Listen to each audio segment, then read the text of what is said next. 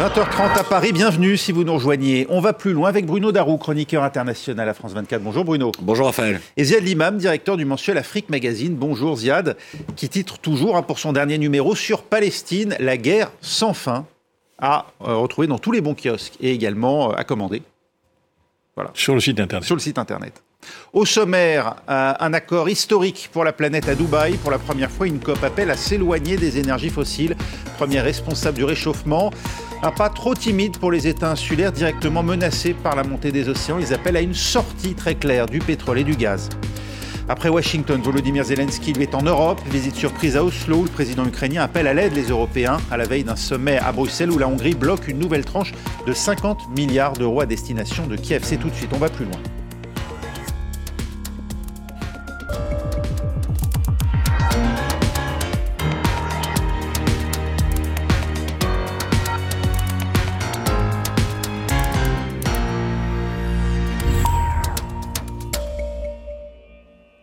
C'est donc une ovation qui a accueilli le traditionnel coup de maillet donné cette fois par le président émirati en exercice de cette COP28, Sultan Al-Jaber. Pour la première fois, une COP reconnaît la nocivité des énergies fossiles et appelle à s'en éloigner. Pas encore à en sortir, c'est déjà une avancée historique, mais insuffisante pour certains, notamment les nations insulaires. Cédric Ferrat nous décrit le contenu de l'accord. Je n'entends aucune objection, c'est décidé. Après d'âpres négociations jusque dans les ultimes minutes, le consensus est enfin trouvé. Les délégués des 194 pays ont validé un accord qu'ils qualifient d'historique, ouvrant la voie à l'abandon des énergies fossiles.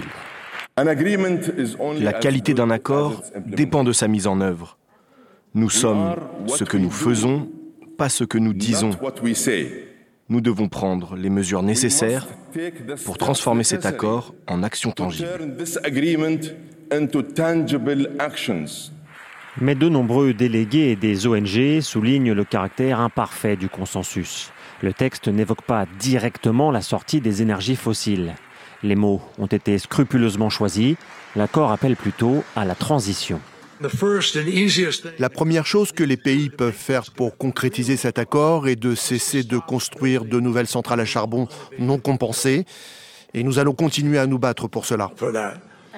Le soulagement général contraste avec la déception de nombreux activistes et des pays insulaires déjà confrontés à la crise climatique, notamment avec la montée des océans.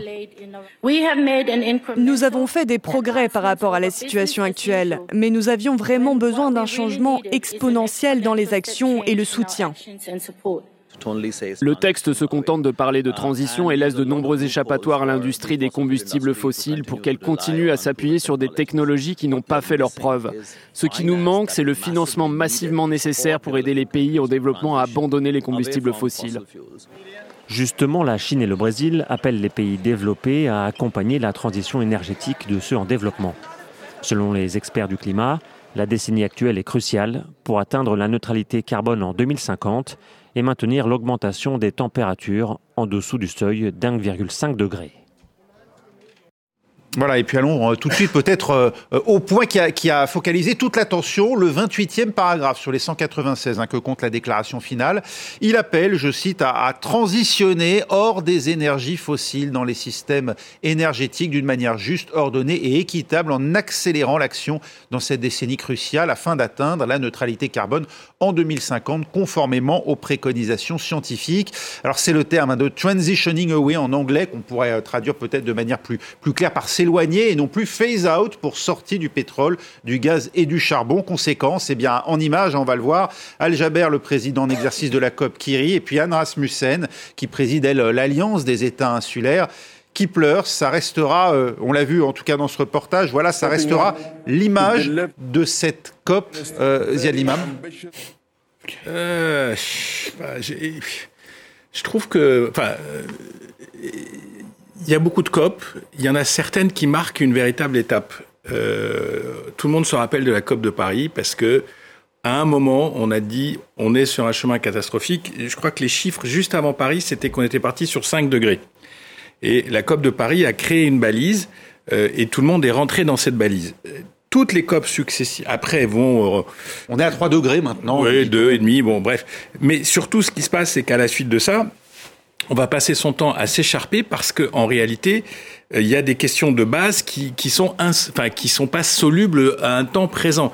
Donc cette COP est très importante parce que quand on dit transitioning away, c'est un c'est un saut, euh, j'allais dire presque quantique. Hein. À Glasgow, on me disait il faut sortir du charbon et euh, rien des autres. Et oui, mais le charbon n'en est toujours pas sorti puisque l'Inde et la Chine continuent à construire des centrales à charbon. Donc il y a ce point-là, je pense, qui est important, qui est le le fait qu'on a posé un principe transitioning away, c'est-à-dire que tous les États, y compris les États pétroliers, y compris les producteurs de pétrole, y compris les Américains, parce qu'on oublie tout le temps qu'ils sont producteurs de pétrole et de gaz, y compris euh, les Chinois et les Indiens qui consomment et surconsomment et produisent, tous ces gens ont accepté de transitioning away et la barre de 2050 euh, pour arriver à une énergie propre. Donc je pense que c'est très important. Après, dans une COP, il y a 195 euh, pays, enfin je sais pas, euh, tout le monde a des intérêts particuliers. Évidemment, les, les, les, États insulaires, eux, il faudrait que ça aille plus vite. Mais si vous dites, parce que c'est pas un sud, c'est des suds, si vous dites euh, que l'État insulaire va dire on arrête le pétrole et le gaz tout de suite, il y a des pays comme la Côte d'Ivoire, le Sénégal ou le Mozambique ou d'autres qui vont dire ah mais attendez, moi j'ai un problème, j'ai un gap de 10-12 ans dans lequel j'ai besoin de produire de l'énergie euh, pétrolière en général et gazière et donc je, je, euh, je, je, donne toujours un chiffre chez vous qui est qu'en Afrique il y a à peu près 600 millions de gens qui n'ont pas accès à l'électricité. Cette électricité, elle viendra pas des panneaux solaires et elle viendra pas sans qu'il y ait un apport massif de capital qui vient des pays du Nord. Parce que dans cette COP, c'est passé un peu à l'as, parce que tout le monde s'est dit transitioning away, c'est magnifique. Mais la réalité, c'est que Transitioning away pour les États-Unis, pour l'Europe, etc. Ça sera compliqué, mais on est riche, puissant, organisé. Armé technologiquement pour le faire. Mais transitioning away pour les deux tiers du monde qui ont besoin d'énergie, parce que l'énergie c'est pas juste faire rouler sa voiture, parce qu'on dit c'est faire rouler. Non, l'énergie c'est les usines, c'est les emplois, c'est c'est l'électricité, c'est l'électricité dans l'école, c'est l'électricité à l'hôpital. Enfin, c'est des choses très basiques et qui sont jamais vraiment euh, discutées parce que dans ces dans le monde où on est nous, on a une vision très eurocentrée, très américano-centrée de la question du développement durable et de la question du climat, qui n'est pas forcément la même dans le Sud. Et dans le Sud, il y a ceux qui sont menacés à très court terme, et il y a ceux qui sont à la fois menacés et qui ont besoin de produire. Je vous parlais de, de, deux pays que je connais bien, la Côte d'Ivoire et le Sénégal. Ces deux pays qui sont à la fois menacés par le, changement climatique, euh, recul de, avancée de la mer, des villes comme Abidjan et Dakar sont menacées, désertification, et en même temps, ils ont besoin de produire des énergies carbonées pour leur développement. Donc on voit que c'est pas un débat euh... sorti ordonné, euh, donc nécessaire. C'est ce que disent les pays producteurs hein, et, ce que vient de nous dire par rapport effectivement à un certain nombre de pays qui en dépendent. On peut dire euh, euh qu'on a en tout cas brisé un tabou euh, avec cette mention des énergies fossiles et de l'éloignement et qu'on ne reviendra plus en arrière. Ça, ça rend irréversible une inscription à terme de la sortie dans les futurs COP. Bruno, vous pensez? Oui, en tout cas, c'est un pas dans cette direction et c'est vrai que c'est bien. Alors après, on a brisé un tabou à l'intérieur des euh, univers euh, des COP où effectivement, il y avait des termes qui étaient tabous comme ça. On avait fait effectivement le petit pas en, en parlant du charbon, en nommant le charbon. Bon là, le pétrole et, le gaz, même si quand même le gaz naturel est considéré comme une énergie de transitionnelle. donc c'est un peu moins dégueulasse que le pétrole. Ouais.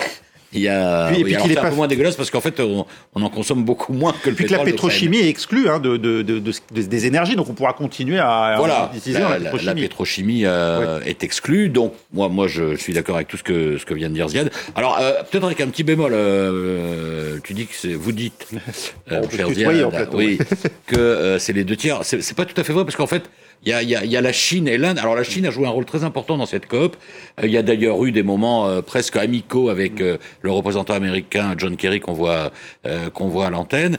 Et la Chine plus l'Inde, ça fait quand même 40% de la population mondiale, qui sont déjà engagés, notamment pour la Chine, mais aussi l'Inde, dans les énergies renouvelables. Donc vous parliez d'intérêt tout à l'heure, qui ont aussi maintenant un intérêt économique. Alors c'est peut-être ça un peu l'espoir, parce que le texte de la COP dit, euh, alors là, là non plus c'est pas trop contraignant, mais enfin qu'à l'horizon 2050, il faudra aussi avoir multiplié par deux ou trois euh, les énergies renouvelables. Il y a des pays, et heureusement pas que des pays occidentaux, qui sont déjà euh, très avancés. La Chine est même plus avancée euh, que les États-Unis ou les pays européens. Parce qu'en fait, c'est ça quand même qui va se passer d'ici 2050. C'est alors effectivement s'éloigner ce qui est un peu moins contraignant des énergies fossiles, et assurer parallèlement la montée en puissance des énergies renouvelables. Et puis il y a le problème du nucléaire. Voilà. on va l'évoquer justement, un accord qui marque le retour en grâce euh, sur le devant de la scène. Il y avait eu Fukushima qui avait marqué un, arrêt euh, clair hein, du développement du nucléaire à l'échelle mondiale. L'Allemagne en était sortie aussi pour la, des raisons à l'époque qui tenaient à la présence des écologistes dans son gouvernement, mais elle avait tout de même acté une sortie euh, définitive du, nucléaire, ce qui avait marqué le retour aussi des, centrales à charbon en Allemagne. Là, on peut dire que cette COP 28, elle marque un, un triomphe du nucléaire et peut-être aussi du nucléaire à la française, Ziad Limam? Je, je, pense qu'en fait, il n'y a, a, pas de gagnant ou de perdant, de triomphe ou de pas triomphe. Je pense qu'il y a un problème de solution. Mm. Euh, si vous dites... Et de euh, timing. Oui, et de timing. C'est-à-dire qu'on est dans une course d'ici 2050, il faut que ça, ça baisse et que ça, ça monte. Mais tout le discours qui consiste à dire on va retourner dans nos huttes euh, où on va vivre dans des maisons euh, sans électricité, où on va plus. C'est ce qu'a dit Sultan Al-Jaber, retour dans les cavernes. Hein. Oui, non, mais je veux pas. Bon, mais je veux dire, les, les, grands pays développés feront une transition, mais qui se fera pas aux dépens d'électeurs qui n'accepteront pas de retourner dans les cavernes, ou, et, et c'est très difficile de changer de mode de vie. La deuxième chose, c'est que, comme je vous l'ai dit, il y a un certain nombre de pays qui vont pas accepter de rester dans un état de sous-développement permanent, because changement climatique. D'où le nucléaire, c'est Alors le nucléaire, ce qui, ce qui est intéressant, c'est que ça reste quelque chose de transitionnel. Mais comme pour faire une centrale, il faut 20 ans ou 15 ans, et surtout avec les nouvelles technologies, c'est une transition qui dure. Et donc on se, on se doute bien que si on lance des projets de centrales aujourd'hui, en 2050, on sera encore dans le monde nucléaire. Et la deuxième chose, c'est que, encore une fois, discussion totalement eurocentrée et totalement américano-centrée et sino-centrée, euh, c'est que le nucléaire n'est pas accessible aux deux tiers de l'humanité. Et puis, je ne vous parle pas des problèmes du fait que quand vous faites une centrale, vous pouvez faire une bombe au passage, enfin, toutes les discussions qu'il y a autour. Donc aujourd'hui, il y a des recherches très intéressantes sur des mini-centrales nucléaires. C'est absolument fascinant, c'est des, des, des, tout petits réacteurs qui seraient capables de faire un tiers ou 20 ou 30 de la production d'un pays euh, émergent de 30, 40, 50 millions d'habitants. Tout ça, c'est en train de venir. Donc, on, on, on met les pieds dans le monde d'après sans vraiment savoir euh, exactement où on va. Tout ce qu'on sait, c'est que 2050, c'est vraiment l'extrême limite. Et, et, le dernier point là-dessus, sur les pays du Golfe, parce que là aussi, on a beaucoup tapé sur les Émirats, etc. Mais les pays du Golfe sont déjà dans cette transition. Ils sont déjà dans la tentative de créer une économie. C'est pas, c'est pas révolutionnaire pour eux de dire oui, we will phase out, nous allons transitionner, parce qu'ils savent que, un, ils n'ont pas des recherches inépuisables, deux, ils vont, ils vont, il va y avoir 55 degrés à, à Dubaï et à, et à, Doha et à Riyad dans 20 ans et tout le temps s'il ne se passe pas quelque chose. Donc ils sont euh, mentalement engagés dans la reconversion de leur économie, mais euh, c'est un peu comme les compagnies pétrolières, c'est-à-dire plus je peux durer, et plus je dure. Mais j'essaye de transitionner quand même. Des pays qui ont beaucoup mis en avant, d'ailleurs, ces pays producteurs, le stockage du carbone. Alors, il a mauvaise presse ici en, Europe euh, où les, mouvements écologistes ont beaucoup lutté contre cette idée qui euh, permettrait, disent-ils, finalement au pays de continuer à produire allègrement et nous d'en consommer de, des, énergies fossiles. Cette COP28, elle a marqué euh, justement la fin d'une idée, celle que la technologie de stockage carbone pouvait permettre de remédier à cette question, ou au contraire, peut-être une idée d'avenir.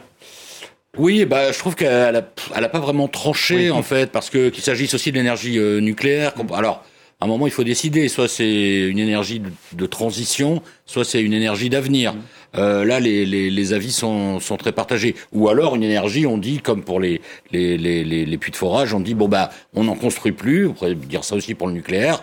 Et ça, ça va accompagner la transition. Mais effectivement, quand on commence à développer euh, de nouvelles unités, euh, c'est une énergie euh, d'avenir mais est-ce que à l'avenir euh, c'est bon pour euh, pour le pour le climat et pour euh, concernant le, le nucléaire le, le, stockage notamment à très long terme l'enfouissement voilà la réponse est loin est loin d'être évidente. Donc en fait cette COP elle a elle a accepté l'idée en fait qu'il fallait elle a acté l'idée qu'il fallait changer de type d'énergie, mmh. mais elle n'est pas allée vraiment Au milieu du vers quel type? Vers quel type? Et aussi, il y a une chose qu'on oublie, qu'on disait, euh, plus, par exemple, dans les années 90, début des années 2000, sur la, la, la, la maîtrise, les économies d'énergie. En fait, c'est quelque chose, la sobriété. Euh, on l'a un peu fait au moment du, au moment du Covid, mais c'est quelque chose qui n'est pas vraiment euh, un sujet euh, en soi. Or, ça devrait être euh, quelque chose que tous les pays ont en tête, y compris ceux qui sont en croissance. Alors après, c'est compliqué. À quel niveau euh, de consommation euh, d'énergie euh, on doit, on doit s'arrêter pour ne pas surconsommer? Mais en tout cas, c'est une réflexion qui serait intéressante parce que à l'échelle mondiale, ça permettrait quand même de réduire considérablement le recours à l'énergie. Pas de réflexion sur la frugalité. Et puis une question aussi peut-être parce que c'est essentiel, c'est ce fonds pertes et préjudices qui a quand même, qui est le grand acquis quand même de cette COP, c'est-à-dire le transfert du nord vers le sud. Oui, mais ça, ça fait depuis la COP, euh, je sais pas combien. Euh, Charles Cher. Ouais, ben non, mais même à Paris, il était question de. Euh, enfin, je veux dire. C'est opérationnel maintenant. oui, ça, commence à être opérationnel. Ah, ça va devenir encore une fois, si vous arrivez à réduire la, les, les, émissions de gaz à effet de serre de la Chine, de l'Inde, des États-Unis et de 5-6 pays émergents, vous avez un grand pas en avant qui permet à d'autres de de, de, de, de, prendre un peu de temps. La deuxième chose, c'est juste, bon, léger bémol aussi, euh, oui, la, la, la, la, sobriété, mais ce que disent les, les grandes parties des pays du Sud, c'est vous, vous n'avez pas été sobre pendant un siècle ou deux, vous avez flingué le système et nous, maintenant, on doit serrer la ceinture. Et ça, c'est un argument qui est un vrai argument et qu'il faut écouter, il faut essayer de comprendre, il faut essayer de voir est-ce qu'il y a des compensations, etc. Quand vous parlez avec aussi à le combattre. Un exemple très simple. Vous prenez un pays émergent qui a besoin d'énergie. Entre une centrale à gaz, une centrale à charbon et une centrale solaire, il y a une différence de fois trois. Et personne va venir, et personne, oui. et personne ne viendra mettre les 100 millions ou les 80 millions, etc., via un fonds, via, etc., pour l'aider à sortir de la dépendance gaz-charbon, qui est le moins cher, mm. parce que l'usine est assez facile à faire, les tuyaux, les machins, que le solaire, c'est compliqué, il faut stocker, c'est pas si simple, il faut les tuyaux, faut tout ça est très très compliqué, et on ne les aide pas. In fine, on les aide pas vraiment. On fait des promesses. Bon, alors là, évidemment, on va voir. Le problème des COP aussi, c'est que si vous prenez tous les textes des COP depuis 25 euh, ans et vous mettez une croix là où ça s'est euh, ça s'est euh, conclu, c'est difficile. Les COP, c'est un espèce de petit vase clos, comme tu disais. le problème, c'est la réalité derrière.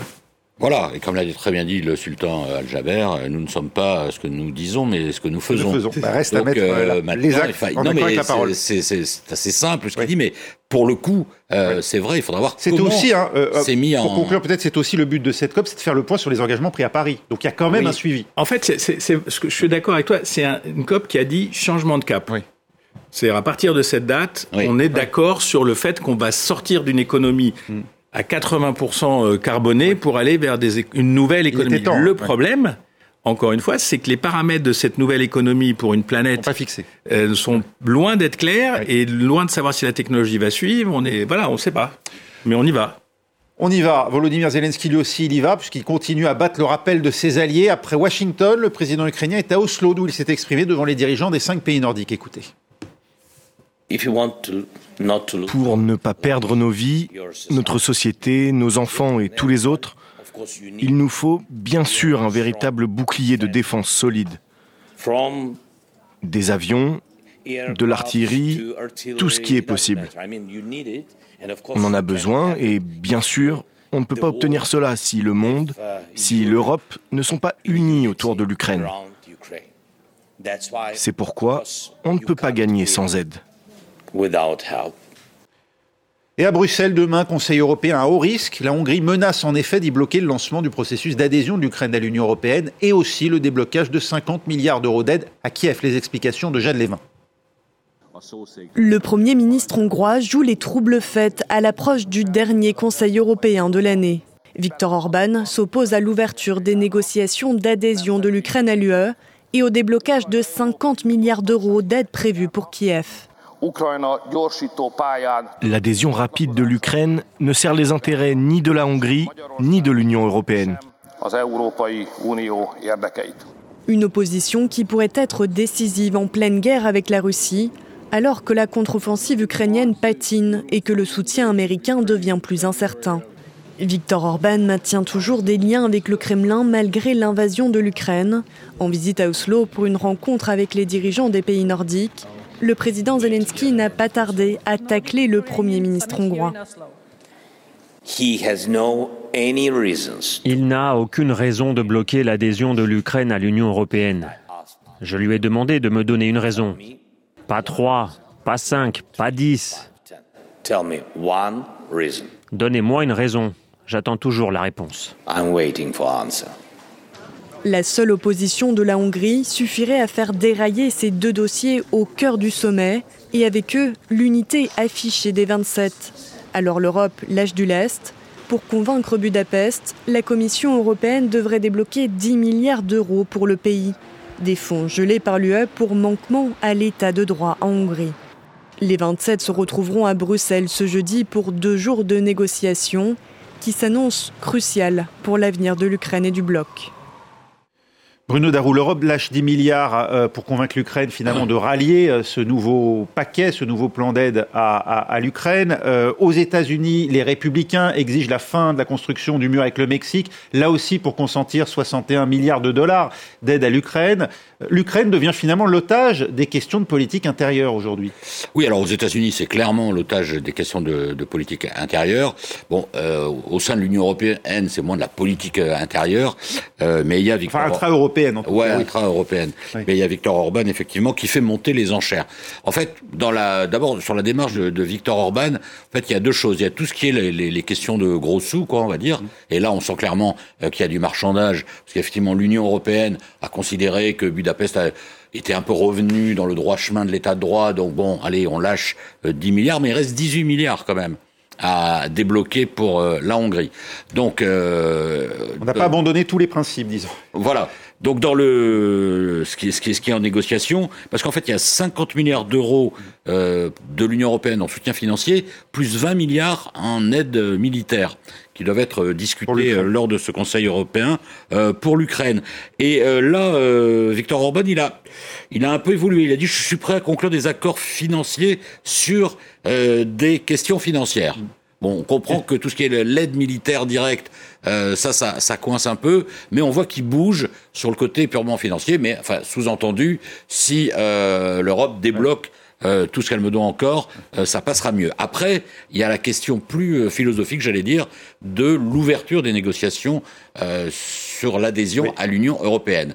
Et là, effectivement, euh, on voit pas tellement euh, les, les, raisons. Euh... Il invoque la corruption. Voilà. Alors lui, alors il l'a pas dit visiblement à Volodymyr Zelensky. Il l'a dit au point. Nos confrères du point qui ont une interview exclusive. Voilà. Emmanuel Beretta, il a dit c'est la corruption. Voilà, c'est parce que l'Ukraine est corrompue. En même temps, euh, euh, il soutient les candidatures de la Serbie, de la Géorgie, dont le niveau de corruption est peut-être pas inférieur à celui de l'Ukraine, mais qui sont des pays plus compatibles, on va dire, avec la Russie. Donc le, le, le soupçon qui est toujours sur Victor Orban, c'est qu'il est trop pro-russe et que sur cette question d'adhésion à l'Union européenne, il suit plutôt euh, l'agenda du Kremlin pour essayer de, de freiner euh, des quatre fers. Alors, on peut penser que sur tout ce qui est le, le, le, le package financier, ça peut avancer. La vraie question de, de, ce Conseil, ça va être sur la question des, euh, de l'adhésion à l'Union européenne. Quant aux États-Unis, on est vraiment sur une question effectivement de politique intérieure à, à moins d'un an d'élection présidentielle.